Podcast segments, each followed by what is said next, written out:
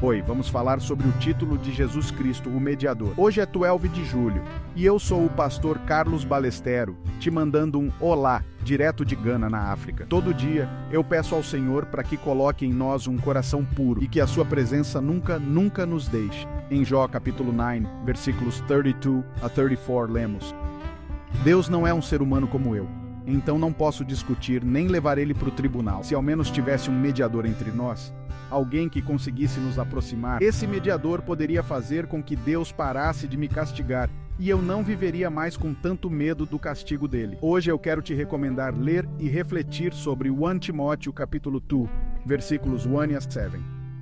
Vamos mergulhar fundo na palavra de Deus para entender o significado do nome de Jesus Cristo como mediador. Nossa viagem começa no livro de Jó, onde ele deseja um mediador entre ele e Deus.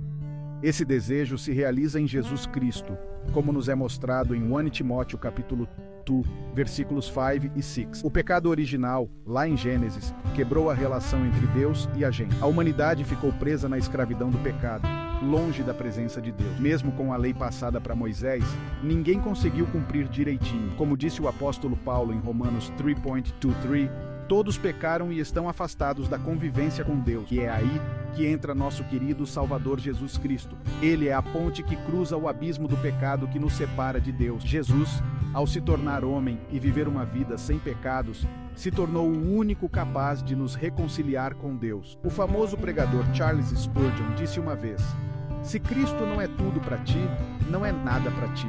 Isso mostra a importância de Jesus como nosso mediador. Sem ele, estamos condenados a ficar longe de Deus para sempre.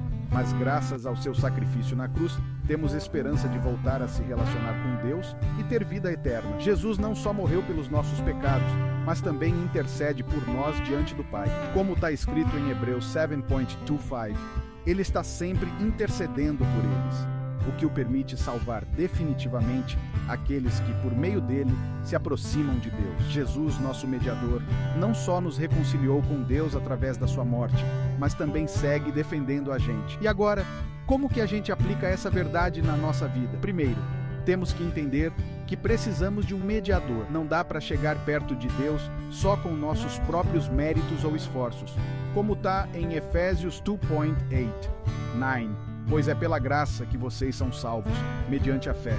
E isso não vem de vocês, é dom de Deus, não por obras, para que ninguém se vanglorie. Segundo, temos que confiar em Jesus como nosso mediador. Isso quer dizer confiar no que ele fez na cruz pela nossa salvação e aceitar que ele é o nosso Senhor. Por último, temos que viver agradecidos pelo sacrifício de Jesus. Isso significa viver obedecendo e servindo a Deus, sabendo que não estamos sozinhos, mas temos Jesus, nosso mediador, intercedendo por nós. Essa verdade enche a gente de esperança e nos motiva a viver para a glória de Deus. Abençoo sua vida hoje, em nome do nosso Senhor Jesus Cristo. Amém e amém.